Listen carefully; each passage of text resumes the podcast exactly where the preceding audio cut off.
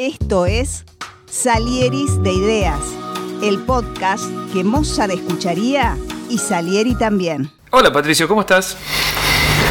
¿Qué tal? ¿Cómo anda eso? ¿Cómo va?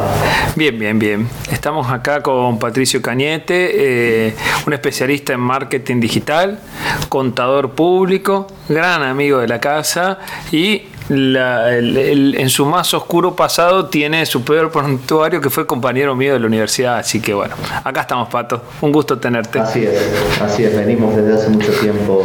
Nos conocemos mucho. Exacto. Desde aquella matemática 3 cursando en el, en el viejo pabellón 1, desde allá venimos haciendo cosas juntos. Exacto, exacto. Bueno, vos dirás. Sí, sí, eh, vamos, vamos a, los hechos. Eh, pensemos que eh, todos, cuando vamos en nuestro trayecto profesional, en la vida, buscamos ideas de personas. ¿sí? este podcast se llama Los Salieres de Ideas, pensando en aquel mítico personaje que le robaba las ideas a Mozart. Entonces, eh, ¿quiénes fueron tus Mozart? ¿Cuándo vos fuiste Salieri? Mira, a mí me pasó lo siguiente. Yo, cuando éramos compañeros en la, en la facultad, vos te acordarás que fue la época en que aparecieron los blogs. Sí, Cuando aparecieron los blogs, a mí me pasaba que yo iba a clases y lo que veíamos en clases volvía a mi casa y en algún blog aparecía algún flaco y decía, todo eso que te enseñaron hace 10 minutos no va más, no funciona más, el mundo cambió, no es más así, no va a ser más así. Entonces, la verdad, la verdad que yo, yo vengo, digamos, eh, desde esa época. No, no te puedo decir, hay un libro exacto, sí después hubieron algunos libros que justamente fueron libros posteriores a la, a la época de la universidad, fueron algunos autores, pero que en definitiva me, me, permitieron profundizar en algunas cosas que yo venía leyendo en algunos blogs de esa época. Y cuando hablamos de blogs, no, no eran grandes escritores, eran tipos muy diversos que a lo mejor eran consultores, gerentes de una empresa, eh, gente que venía a lo mejor del mundo de la escritura, bueno, había de todo un poco, pero en definitiva estaban hablando de qué es lo que estaba pasando con Internet y cómo estaba afectando la manera en que trabajábamos, en cómo nos vinculábamos con las redes sociales. estamos hablando de año 2000, es decir, Facebook apareció en el 2007. O sea, toda esa gente que hablaba de que Internet era una revolución en la que podíamos interactuar de una manera totalmente diferente a lo que decía en los libros viene de mucho antes. Entonces, bueno, nada, o sea, fui, fui metiendo muchas cosas. Después, en, una época cuando empecé a trabajar un poco, un poco, ¿eh? Un poco. Tampoco digamos que... Eh, yo creo que yo creo que abandoné abandoné un poquito la lectura me metí en algunos proyectos empecé a, a aprender ya un poco a nivel técnico todo eso que venía amasando o, si se quiere. Y bueno nada después sí después ahora, ahora aparecieron siguen habiendo autores que encuentro en internet y siguen estando qué sé yo autores que a lo mejor no son del todo conocidos pero tienen su, mirada tanto en el mundo de la gestión con, con, temas de liderazgo pero que también o sea cuando uno lee un libro de liderazgo cuando estás recién arrancando no le podés, no le lográs sacar el jugo porque uno hace como un caminito no cuando empezás algo sos un poco técnico al principio después sos un poco un gerente y después recién cuando te toca por ahí organizar gente, lograr que pasen cosas en un grupo heterogéneo, ahí entonces empezás a, darle más bolilla a lo, a lo, que te dicen los libros que tienen que ver con esto más blando. Así que bueno, es una mezcla, una mezcla importante. Muy bien, muy bien.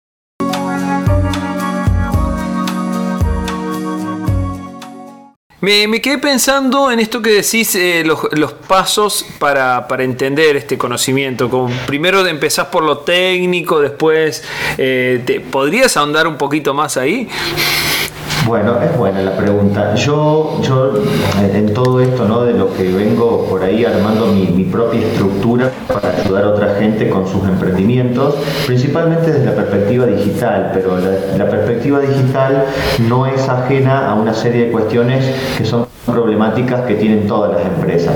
Cuando algo se hace grande, ya sea digital o físico, llega un momento que tenés que manejar gente, tenés que manejar estrategia, tenés que manejar un montón de temas. Entonces, algunos autores hablan de que uno tiene que hacer un proceso interno de conversión o de reconversión, que al principio en un emprendimiento uno hace un poco o juega el papel o el rol un poco más técnico, que también tiene que ver con las etapas. Yo le robé a un autor, a un autor eh, español, le, robé unos pasitos y un esquema de cuestiones a tener en cuenta cuando tu negocio va pasando de etapas, ¿no? de, cuando arrancas con una idea de negocio a cuando se consolida y cuando lo tenés que hacer escalar. Eso combinado con lo que dicen otros por ahí autores, saco muy, buena info, yo estoy suscrito a Medium, que es una plataforma donde hay noticias y eh, contenidos. ¿Cómo es? ¿Cómo es? Eh, no sé. No... Ah, después, bueno, me la, me la deletreas o me la pasaste por, por mensaje. ¿Y ¿Te acordás? Eh, o sea, que ahí sí quisiste salir y te acordás el nombre del autor español o no te viene a la mente? Sí, sí, sí, sí. Miquel, Miquel Vallas tiene, tiene, una, tiene una, una academia de, para emprendedores online y tiene un esquema que, que te ayuda por ahí eh, a, ir a lo concreto, pero pensado en etapas. Y ah, un poco lo que yo lo, lo, que, lo que yo trato de transmitir es que todo lo que uno tiene que hacer para captar nuevos clientes y para, y para convertirlos, es decir, para que me crean y para que me compren y encima después, una vez que me creyeron y que me compraron, venderles algo y dejarlos contentos, es como que lo que yo tengo que hacer es diferente de acuerdo a la etapa o, a la evolución en la que está mi negocio. Bien, bien, bien, bien. Pasa, pasa que al comienzo yo voy a tener que jugar un rol un poco más técnico y voy a tener que estar más cerca del cliente porque seguramente voy a tener que ir interactuando mucho, ir viendo cuál es la mejor forma o cuáles son las cosas que me ayudan a solucionarle el problema a mi cliente de la mejor forma posible, cómo lo dejo más contento, qué es lo que más sí le sirve. Entonces yo estoy muy con los pies en el barro en esa etapa. Luego cuando yo ya validé que mi producto hay gente que lo compra, que resuelve un problema determinado, que hay gente que está dispuesta a pagar para resolver ese problema, que también es importante, porque hay mucha gente que tiene buenas ideas, pero después no hay nadie que quiera pagar para arreglar eso. Entonces la etapa que sigue, que es un poco la etapa de consolidación, es, o sea, tengo que empezar a cumplir un rol de gerente, no tengo que estar cobrando, tengo que estar pagando cuentas, tengo que estar haciendo muchas cosas en simultáneo y a veces, a veces ahí viene un poco esa, esa quemazón de cabeza cuando tengo que patear el córner y cabecear porque no tengo todavía un equipo y una serie de cuestiones.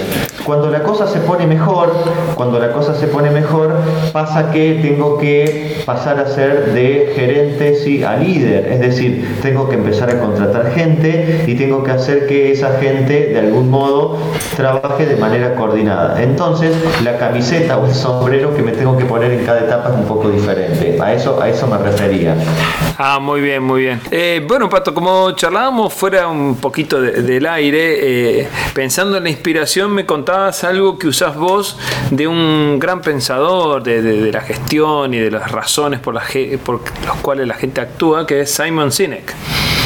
Exacto. Yo le, como te decía, como te decía, a mí me pareció muy práctica esta manera o este esquema que tiene Michael, Nickel, de, pensar los negocios en etapas de acuerdo al grado de evolución en el que están. Entonces después fuera del aire saltamos a hablar de ese porqué, ¿no? De Simon Sinek, que habla de que el ejemplo que él da en su libro es el siguiente. Él dice que si las empresas de ferrocarril en Inglaterra, que eran enormes, no hubiesen estado pensando en que fabricaban trenes, sino que estaban en el negocio de trasladar a la gente, cuando apareció el avión hubiesen sido, se hubiesen convertido en empresas de aviones, eh, aéreas, digamos, en líneas aéreas. Entonces, ese concepto yo lo trato de utilizar para mí mismo y mucha de la gente que se conecta conmigo, que me llama, en definitiva a veces me llaman y, me preguntan, hablo con el programador porque necesito hacer una página, otros me llaman y me dicen, hablo con el community manager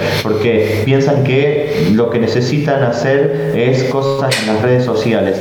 En definitiva, todo, todo el mundo que, que por algún motivo se contacta con, nosotros es porque quieren, quieren vender por internet.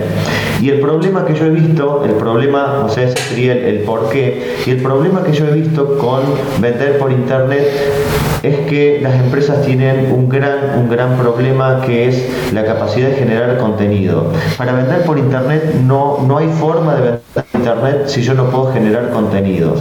Porque yo tengo que pensar que para vender en internet le tengo, o sea, lo que hago es intentar intentar venderles a personas que no me conocen, que no nos conocen, que no conocen nuestra marca. Entonces la única forma de comenzar una conversación con esas personas es a través de contenidos. Y el otro problema que tienen las empresas es el de manejo de adentro, manejar adentro las herramientas. Porque no, sirve de mucho contratar a un especialista, a un consultor o algo que me instale una serie de herramientas en mi negocio y después no poder operarlas. Porque yo uso mucho el ejemplo de que es como un bar. Cuando uno abre un restaurante, después todas las noches tenés que pensar qué banda traes a tocar para que venga gente a cenar a tu restaurante. Bueno, esto es lo mismo. El sitio web, ponerlo online es el puntapié inicial. Después viene todo el trabajo, ¿no? Bien, bien. Está, está bueno pensar que primero en esto de los por qué, o sea, eh, para todos los que estamos en, consultoría de distintos aspectos, lograr desentrañar realmente qué es lo que quiere la persona, que no es necesariamente lo que primero nos dice el, posible cliente, sino que por ahí lo que lo logra decir es en el idioma que maneja dentro de las herramientas que, puede manejar. Y bueno, uno, uno por ahí hace de, de fabricante de mapas decir, marca, eh, esto pasa acá, esto pasa allá, y vos estás, usted está aquí, digamos. Y muy bueno lo de, de, qué pasa después, qué es el día después de poner una página web, de poner un... Porque si no vemos eh, como un cementerio de elefantes de web institucionales de empresas que, que deberían ser canales de venta donde no pasa nada. Así es, así es. Mira, eh, y, acá justo vos dijiste, cuando, cuando hablaste del mapa, yo, yo por ahí a veces le, robo algunos conceptos a, estos personajes que vengo siguiendo bastante de cerca. Y dentro de esos conceptos que yo, que yo les robo, eh, hay uno, hay uno que, que, es el mapa no es el camino y, siempre también no entender eso, que a veces no, no es que todos son fórmulas mágicas.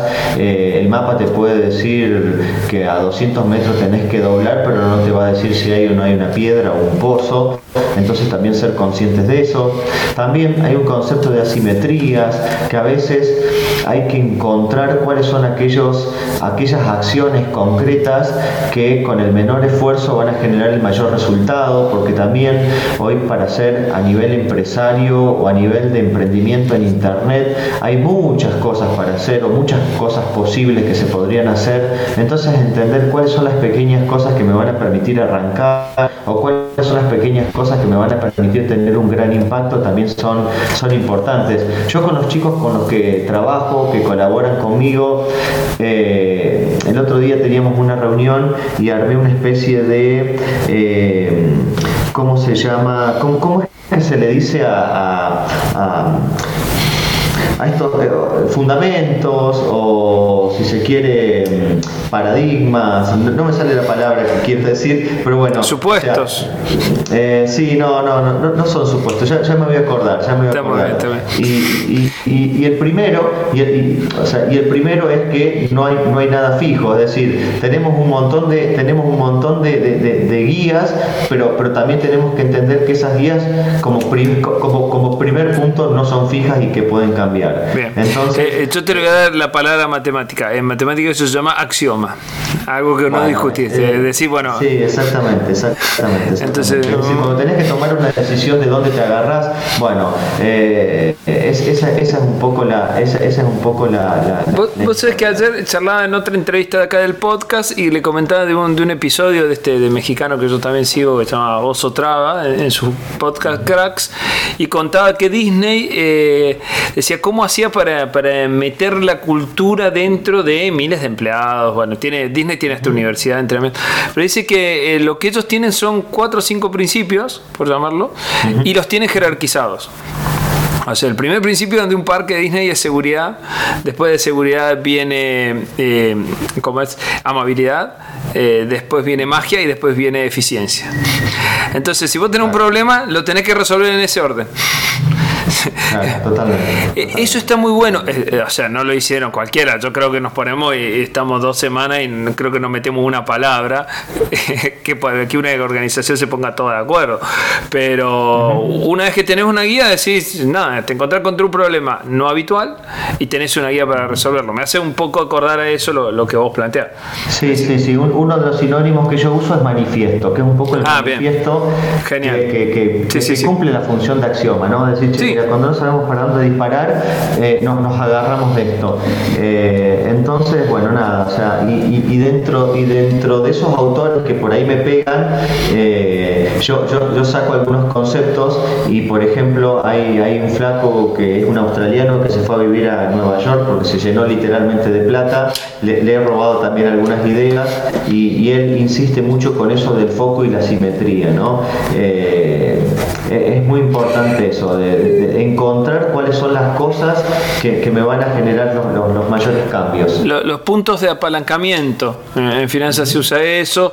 El otro día releía la estrategia del océano azul y también está e, e, ese concepto, este, cuando uno va, va mirando libro de negocio y vuelve a encontrar ese, ah, ves que acá también lo decía, o sea, esas pequeñas acciones que pueden cambiar muchas cosas y que por ahí no son tan transparentes de ver, menos para el que está metido en el problema. Yo creo que, que si hay una función que cumplen los consultores externos es poder dar la mirada externa y, poder verlo con un eh, sin, el involucramiento emocional que te implica estar adentro de, la organización todos Totalmente. Entonces, cuando, cuando te, te, pones a dar vuelta, te das cuenta que por más que te vengan a buscar por lo digital, terminas haciendo un trabajo que no es tan digital, que tiene que ver con todo esto que venimos charlando, ¿no?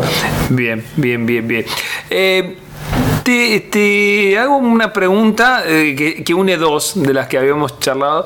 Eh, ¿Dónde buscas inspiración y dónde te desbloqueas? ¿Qué cosas te desbloquean? Mira, eh, como, como, estoy un poco involucrado con, con, con el marketing, con, o sea, cada cosa que haces tiene que ver en definitiva con cómo hago en internet para, para llamarle la atención a un tipo para que venga a un sitio y me compre. ¿está? Entonces es como que se me, se me hizo mecánico esto de que cada cosa que veo, cada cartel que veo en la calle, cada publicidad que veo, es más, en, las mismas películas, en las mismas películas, eh, le, busco a veces en, los textos, en las conversaciones, en los diálogos. Entonces como que me he convertido en una especie de es una especie de enfermedad que, veo, que veo cosas en todos lados. Veo, veo en personas, veo en deportistas. Es como que, pasa que es como aprender a leer, ¿viste? Eh, eh, muchas veces la gente de educación habla mucho de eso. Una vez que aprendiste a leer, no puedes no leer.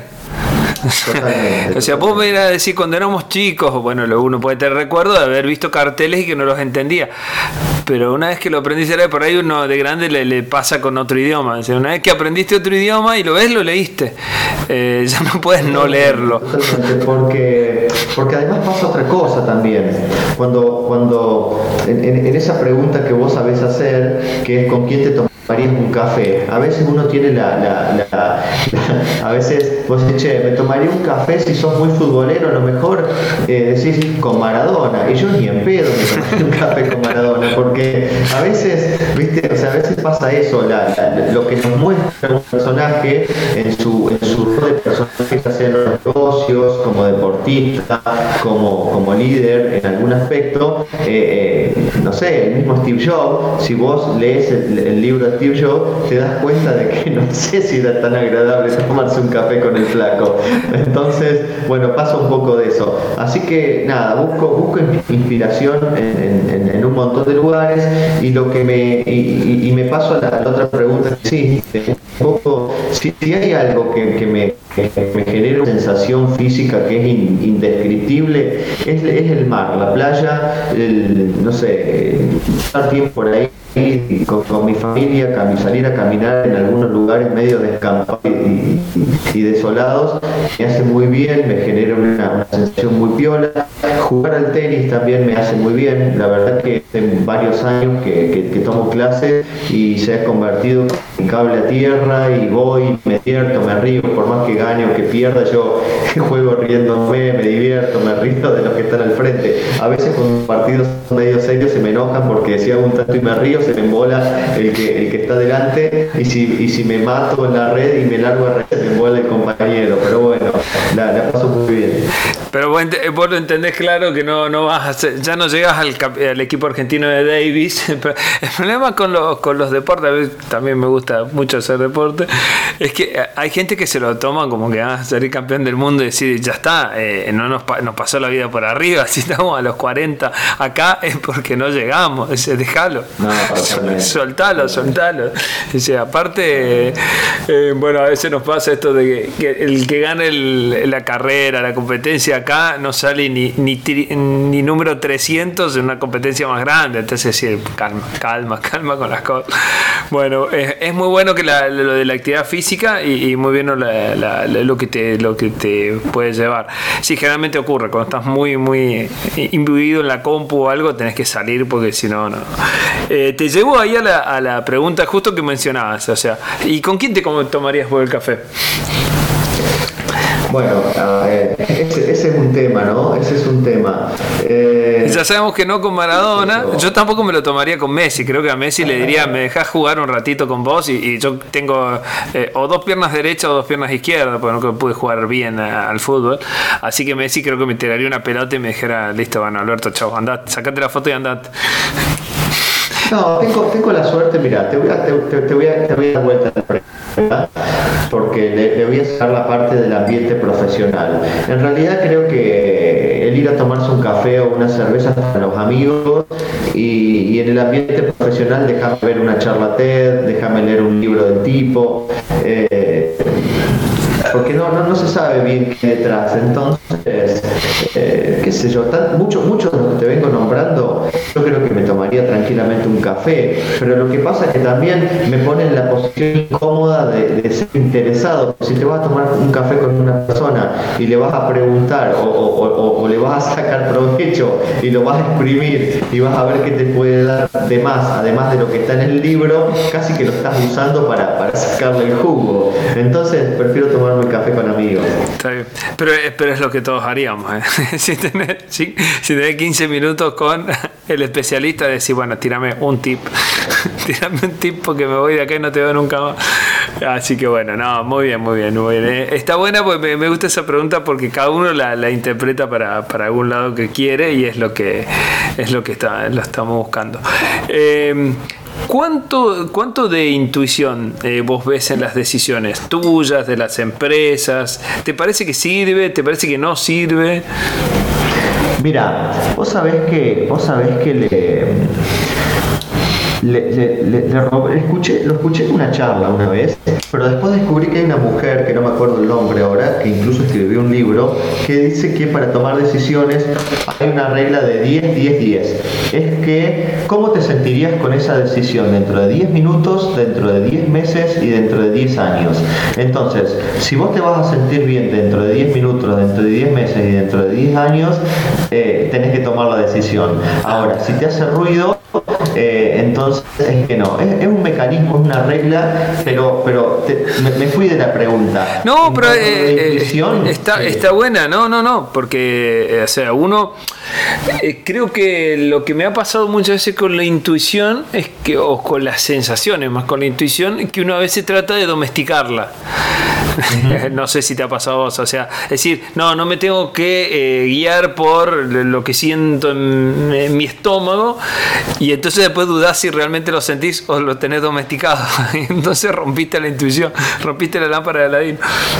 Lo que pasa que yo, lo que pasa que después viene la otra parte de la intuición, es qué hiciste al respecto. Entonces ahí viene un punto donde yo soy un poco de los que cuando pasan dos o tres años y yo había leído algo, porque yo, yo siempre leí bastante bien lo que iba a pasar con la tecnología y con lo digital. El tema es que no hice o no siento que haya hecho respecto todo lo que podía hacer cuando tenía información, si se quiere, privilegiada. No sé si me explico. Sí, sí, sí, sí. Eh, ¿Sí? Sí, sí, es como pensar, qué sé yo, las criptomonedas, un montón de cosas. El problema es que eh, hay algo muy interesante que, que, se está usando mucho en esto de emprendimientos, que bueno, es un poco lo que yo me estoy hace rato metiendo, y de inversiones y de cómo un proyecto se transforma realmente en una empresa, que es el timing.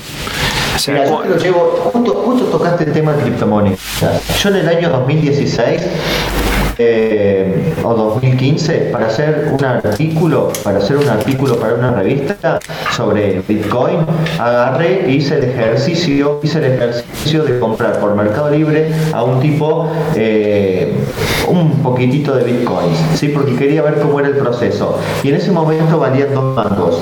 Eh, si, yo, si yo en ese momento, si yo en ese momento, después de haber leído todo lo que había leído sobre Bitcoin, hubiese usado la regla de 10, 10, 10, es decir, ¿qué pasa si yo me gasto 10 mil pesos hoy?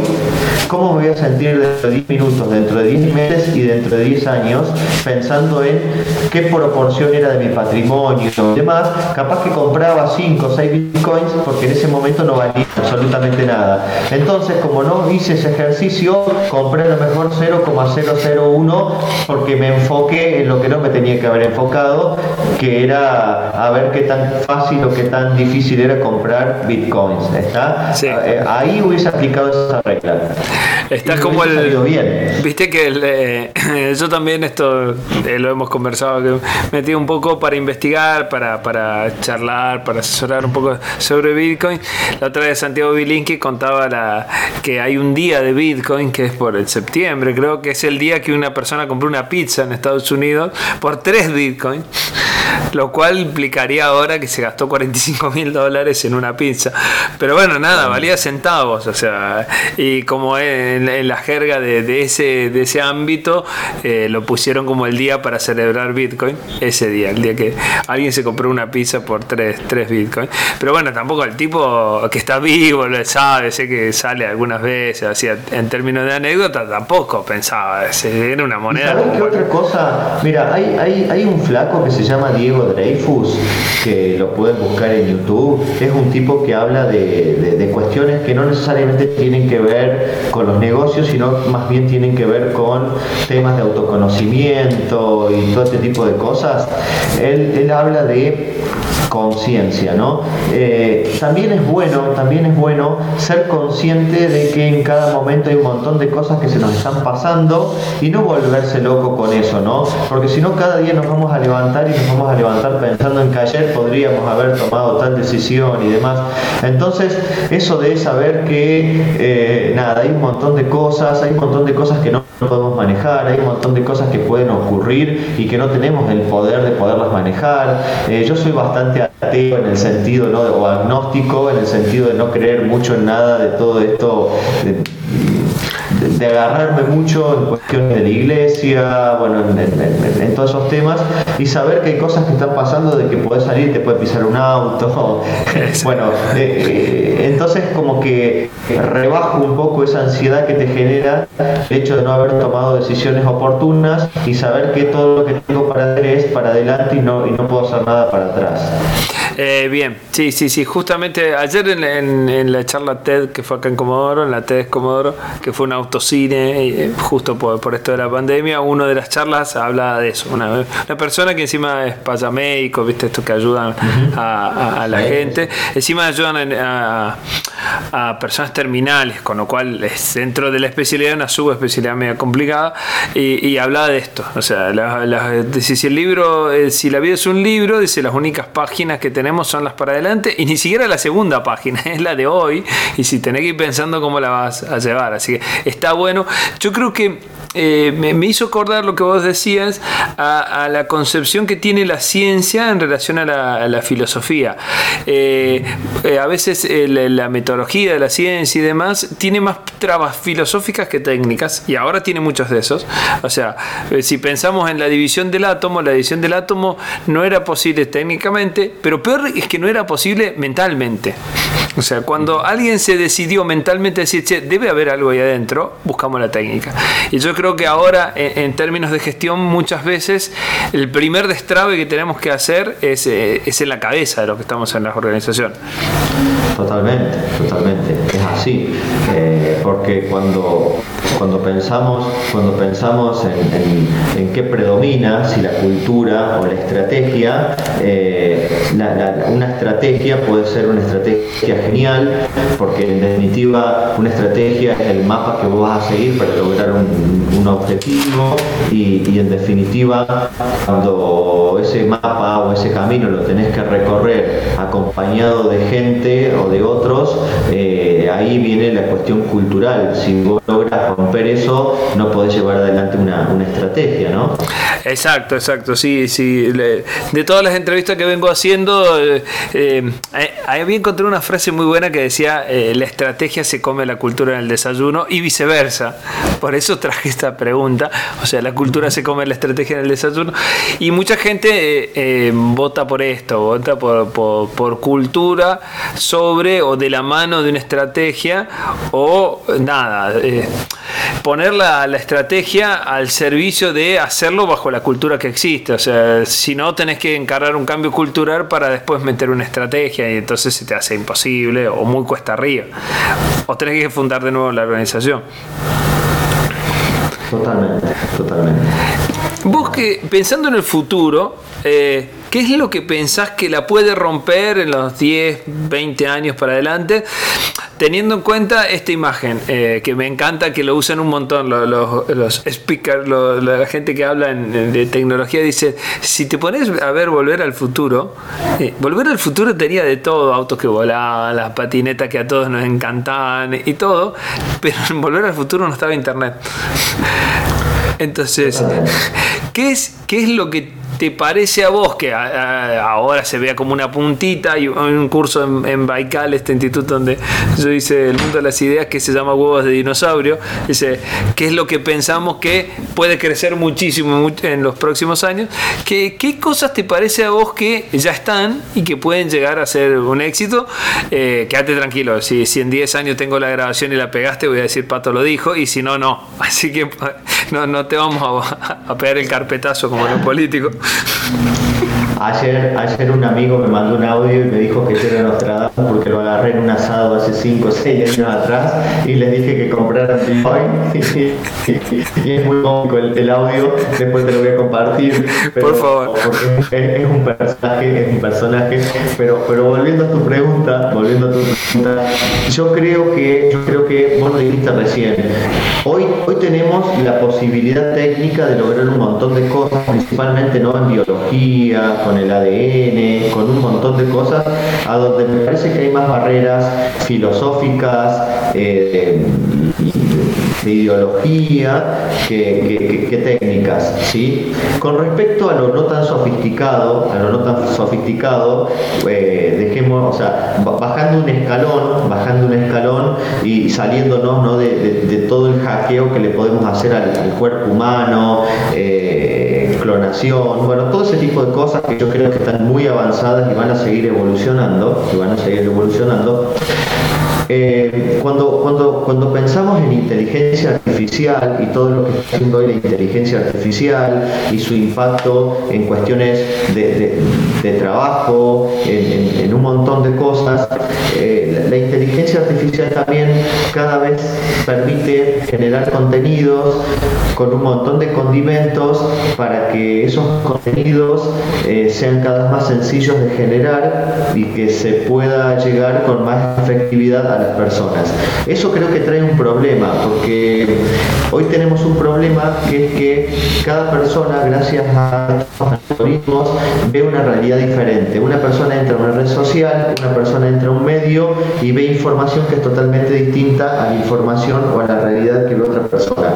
Entonces ahí hay un tema que hay que resolver pronto y que tiene que ver cómo hacemos de vuelta para ponernos de acuerdo y que no nos matemos ¿sí? cada vez que hay una elección y nos parece, por ejemplo, ¿no? y nos parece que es una locura, es imposible. ¿Cómo puede ser que haya ganado el otro si todos somos de este mismo Lo que pasa es que Facebook nos está mostrando a todos ¿sí? la misma información. Lo que queríamos ver. Ahí, ahí hay un problema que no es tan sofisticado tecnológicamente, porque estamos hablando de cosas que ya están hoy, ¿sí? Y que no hay una solución, no hay una solución, o, mejor dicho, yo no veo que haya gente que esté trabajando en cómo resolver eso, ¿está? Entonces, cuando vos me decís qué va a pasar dentro de 10, 20 años, yo creo que va a haber un montón de avances en temas tecnológicos que tienen que ver con esto de lo biológico y que tienen que ver con esto de la inteligencia artificial y que tienen que ver con esto, ¿no? De, che, mira, yo antes tenía que, para mandar un repuesto a Alemania, lo tenía que poner en un barco. Ahora se va a imprimir ese repuesto con mi impresora 3D en alguna parte del mundo y no lo tengo que enviar más.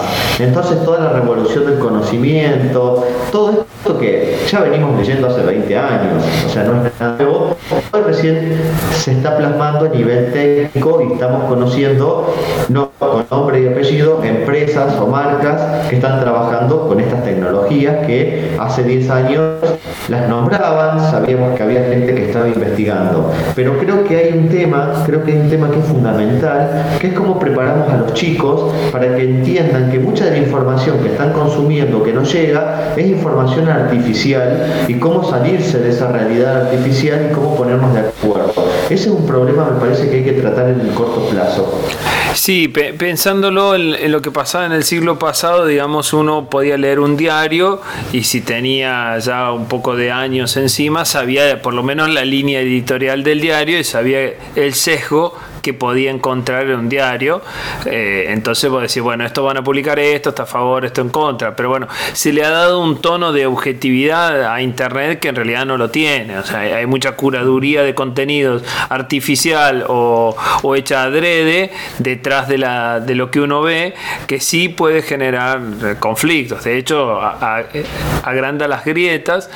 Eh, hay una serie interesante que se llama Homeland, que es una de espías y de la CIA, pero en su último última, temporada eh, había unos incidentes entre gente y sacaban una foto y realmente la sacaban de contexto y la publicaban en Twitter y la replicaban con los famosos trolls. Y nada, para cuando salían a desmentirla ya estaban con las antorchas ardiendo más o menos. Es, es muy complicado.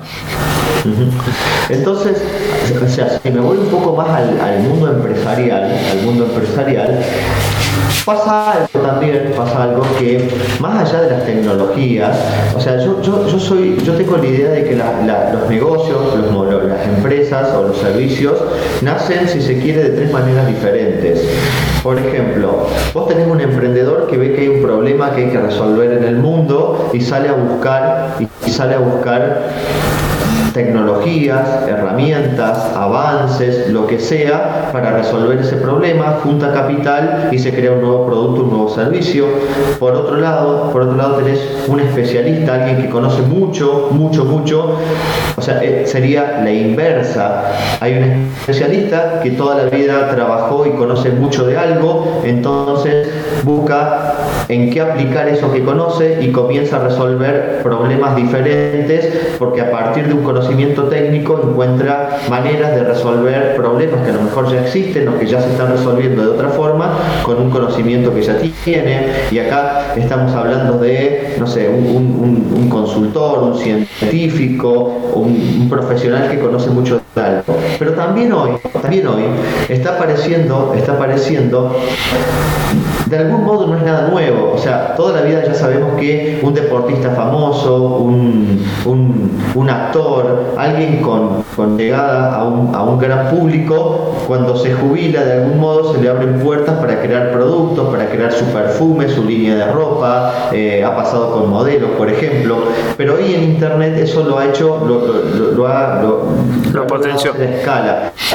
claro, en Italia, en Italia hay una influencer que no no me acuerdo el nombre ahora, pero lo uso como caso de estudio, que se está evaluando de que ella, ella como marca salga a la bolsa, ¿no? Entonces yo planteé un poco este dilema. Che, a ver, ¿en qué invertirías vos?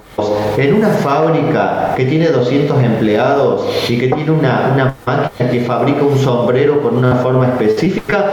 ¿O invertirías en una chica que tiene 25 millones de seguidores y que cuando le dice a sus seguidores que se compren ese sombrero, van y se compran ese sombrero, le dicen que se compren esta campera, va y se compra esta campera? Es decir, es todo un dilema que también nos saca un poco de lo que traemos del mundo, ¿no? Del análisis general. Sí, la Pensemos eh, si, si en esto si hace, si en vez de Messi fuera Maradona, en vez de la influencia fuera, la influencer fuera el Diego ahora, vos quisieras invertir en la marca Maradona. ¿Hace cuántos años? O sea, calculá que la última vez que lo vimos jugar y salir segundo fue en el Mundial de 90. Pasaron 30 años y el Diego sigue vendiendo. O sea, imagínate si podríamos haber comprado acciones de esa marca. Estaríamos todos felices. Bueno, lo que pasa es que ahora también, eh, ahora también se le ha incorporado un montón de, si se quiere, de de cuestiones adicionales que tienen que, o sea, hoy no está tan diferenciada, no está tan diferenciada la actividad pública de la persona con su actividad privada, ¿no? Eh, el otro día se descubrió un influencer que en sus canales tenía un montón de seguidores porque era una chica que promocionaba la alimentación saludable y le sacaron una foto en un McDonald's comiéndose una hamburguesa porque supuestamente era vegetariana, ¿no? Y tenía un montón de seguidores. Eh, hoy, hoy eh, es como que... Es muy volátil también. Claro, no podés ser muy bueno haciendo algo en la cancha y después ser un desastre en tu vida privada porque termina siendo todo muy transparente. Entonces la gente ya no compra cualquier cosa. Es decir, yo no voy a poner acciones en un tipo por el solo hecho de que juegue bien al fútbol. Eh, yo, compro porque yo compro sus valores, su, sus elecciones, sus decisiones, la manera en que trata un periodista cuando le hace una entrevista, o sea, un montón de cosas, ¿no? Pero bueno, es todo un tema por descubrir.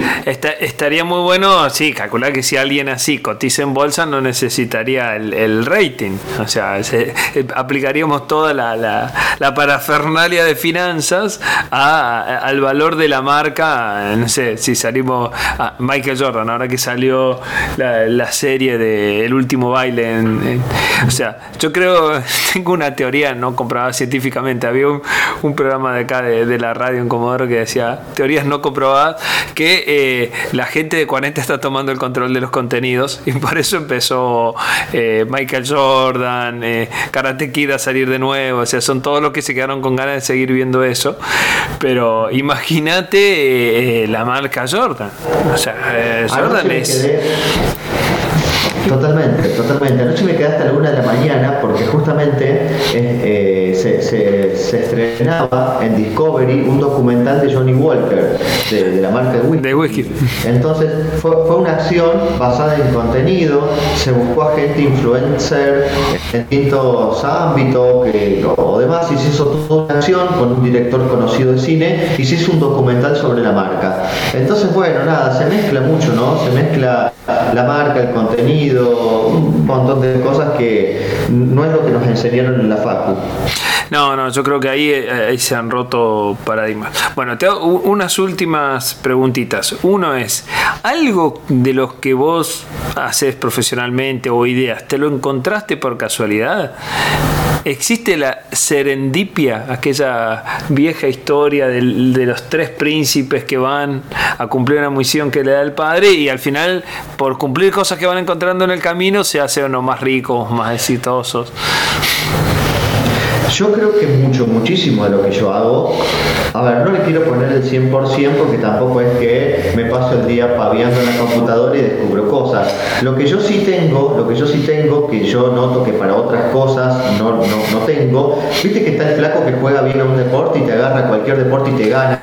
Bueno, existe, existe. Bueno, a mí, me, a mí me pasa que cuando necesito resolver un problema a nivel digital con alguna herramienta, no sé si es suerte o si es intuición, pero la, herramienta que elijo funciona bien. ¿sí? Ahí, ahí, ahí, ahí me pongo, hay, un poco de serendipia, ¿no? Porque hay un problema a resolver y me pongo a buscar a ver qué encuentro para resolver ese problema. Entonces, hay cosas que podemos decir, sí, apareció de casualidad, porque buscando cómo resolver el problema, pero también, pero también algo de intuición o no sé qué cosa que hace que por un motivo elija A y no elija B. O sea, ahí se mezcla un poco todo, ¿no?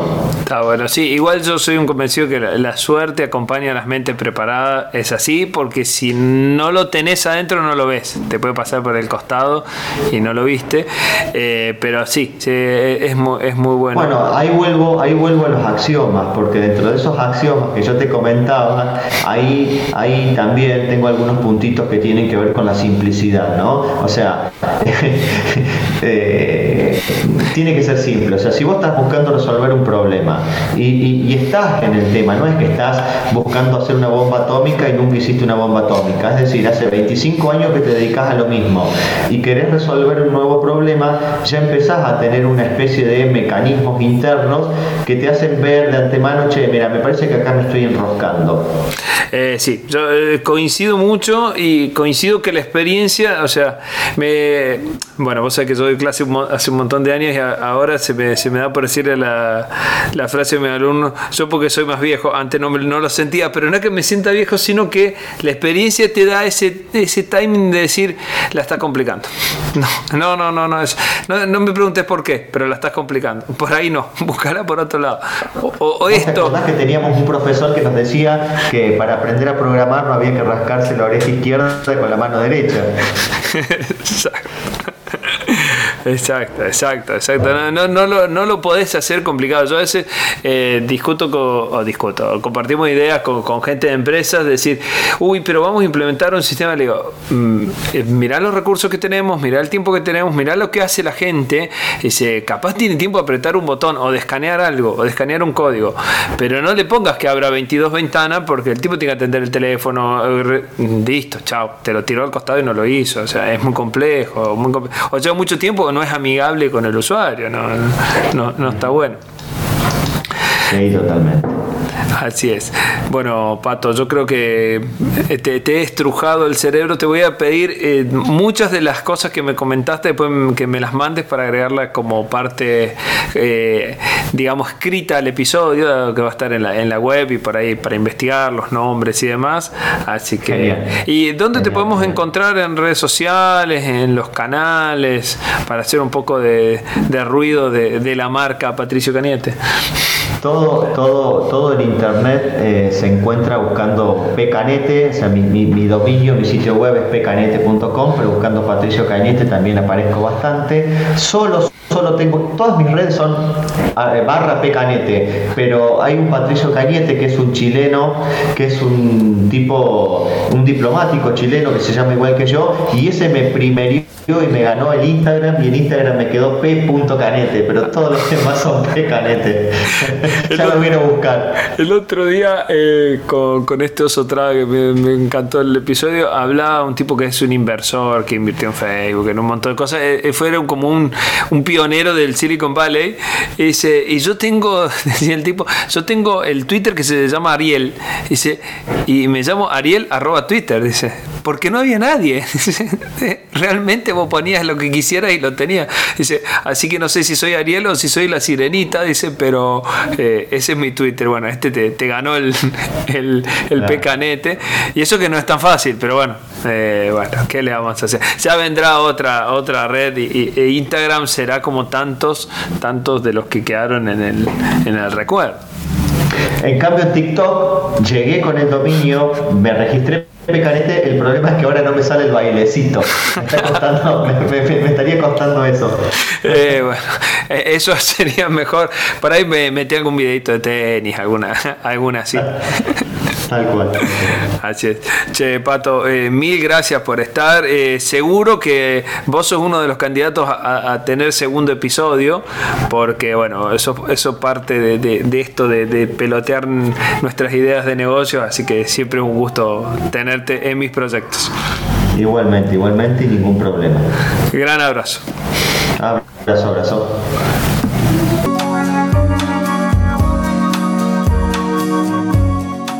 Esta es la sección Libros Recomendados.